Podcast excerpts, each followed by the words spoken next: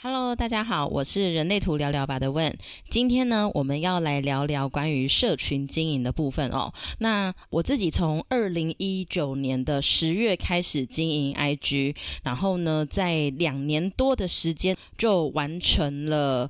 两万粉丝的追踪哦，然后现在是非常佛系的经营，也在前几天完成二点八万的粉丝追踪。那这过程当中是没有下任何的广告，也没有用任何的行销。好，所以我当然会有办一些抽奖文啊，一些活动，但是呢，对我来讲是感谢我的粉丝，并不是任何的行销。所以今天这支影片呢，我会跟大家分享关于四大类型，关于从人类图上我们可以怎么样给正在经营自媒体的人一些些建议哦。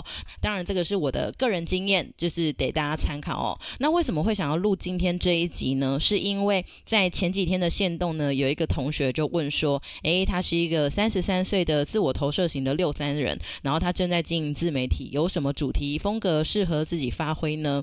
我想要在一开始之前先跟大家谈一个概念哦。如果你是一个正在经营自媒体，或者是在经营自己的品牌，无论你是选择什么样子的平台，还是选择什么样子的一个方式哦，一定是要选你自己本身是开心的、快乐的、有感觉的。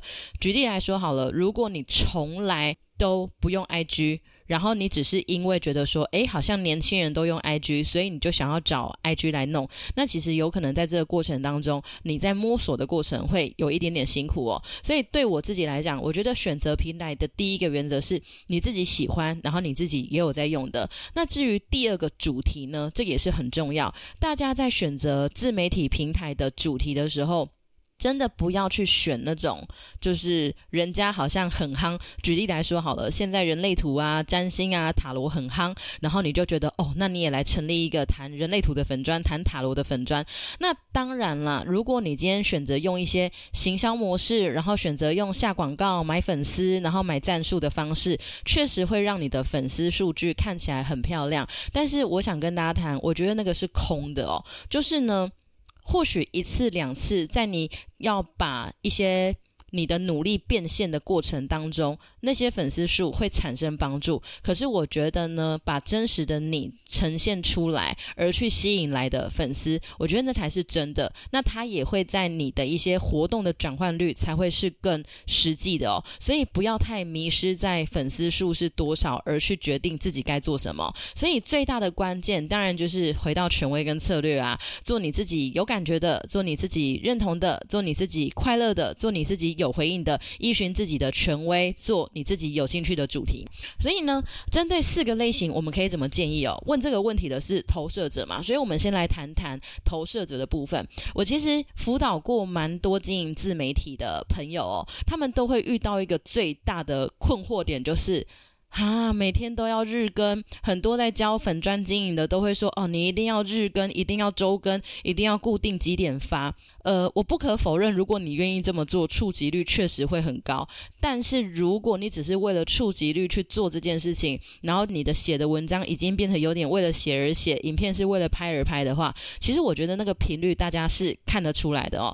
那我觉得要日更这件事情，对生产者来讲是相对比较容易，因为生产者他们有。持续的动能，所以当他们有回应的时候，他们就能够有这个动能，能够去持续的创造。哦。所以要他们日更，甚至一日两更，我觉得都没有问题。就是只要有回应的情况之下，就能够有足够的动能。好，当然还要有灵感嘛。但是呢，对于显示者啊、反应者啦、投射者，我们这些建股中心空白的人，我真的觉得日更对我们来讲没有到那么的友善，因为我们并没有一个稳固且持续的动能去支持我们的这个续航力在。运作，所以对我自己来讲，我自己本身就没有在日更。我的粉砖从二零一九年到现在，我的粉砖的文章数。现在也才三百一十八篇，所以我并没有真的去做到日更。有些时候我循着我自己的情绪权威，然后跟着我的感觉走。我甚至可能一个礼拜、两个礼拜才发一篇文。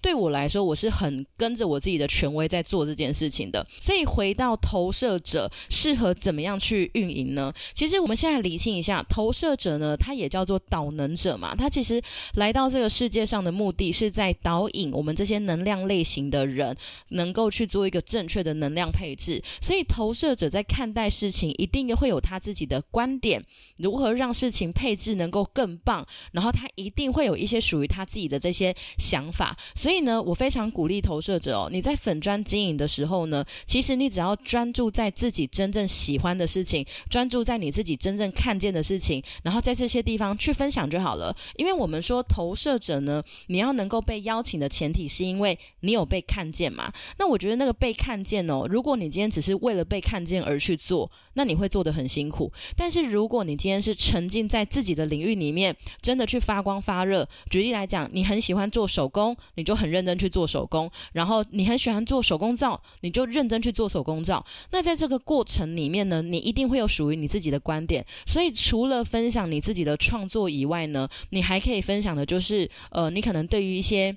现在同品牌的人，你有一些想法，然后你觉得可以怎么样运行是更好？所以我觉得这个是对于一个投射者在粉砖上可以去进行的。我觉得现在有蛮多一些可能时事评论啦，或者是一些谈话性的 YouTuber，我觉得他们都蛮走这个路线的。当然，他们是不是投射者我不知道。那再来，如果你是显示者，像我自己本身就是显示者，然后我有几个显示者的朋友，他们也都有经营自己的粉砖品牌自媒体。我觉得显示者有一个。特质哦，他在 BG Five 呢，就是。他也叫做启动者，开创新局。所以显示者一定会有一个特质，就是我们看不惯某些事情，所以那个看不惯某些事情，想要去改革，想要去开创，就是那个看不惯，并不是单纯的看人家不爽还是怎么样哦。那个看不惯是会觉得说，诶，我觉得我想要来创一个属于我自己的方式，我想要做一点创新，想要做一点改革，所以想要去推动这件事情。举例来讲，像我在分享人类图的平台的一开始的起心动念，就是我觉得。一定要花很多的钱才能够学习人类图吗？一定要走阶梯式的课程才能学习人类图吗？我觉得人类图这么棒的，应该是要任何人都能够去认识的。那再来，市面上有非常多标签式的说明哦，其实我都觉得是我很想要去改掉那一些，所以我只是基于这些想法，我就决定开始去做这些事情。所以一定要走阶梯式课程吗？一定要花很多的钱吗？或者是？